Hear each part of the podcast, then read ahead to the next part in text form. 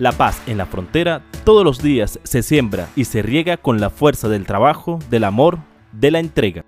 Soy Andrea Leal. Desde hace ya algún tiempo he estado participando en algunas acciones sociales que tienen que ver con la defensa del derecho a la migración,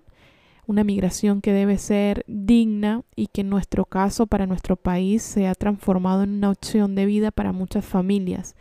y también desde hace muchos años a través de la educación, a través de un movimiento de educación popular que se llama Fe y Alegría, que está en todo el país y en la zona de frontera. Creo que la educación y la formación ciudadana, el hacer valer el derecho, comprender la migración como un derecho,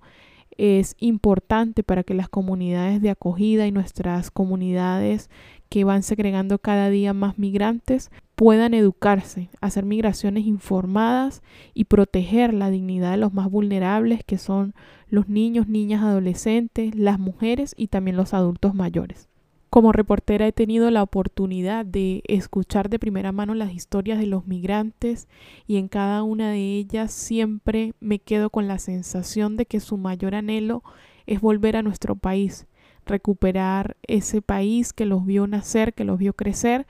y que en algún momento va a volver a recibirlos con los brazos abiertos.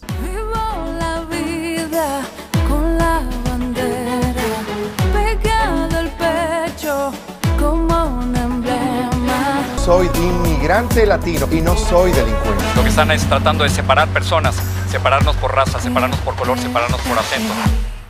Esta es una campaña de Red Diálogo, en el marco de la conmemoración del 25 de noviembre, Día de la Eliminación de las Formas de Violencia contra las Mujeres.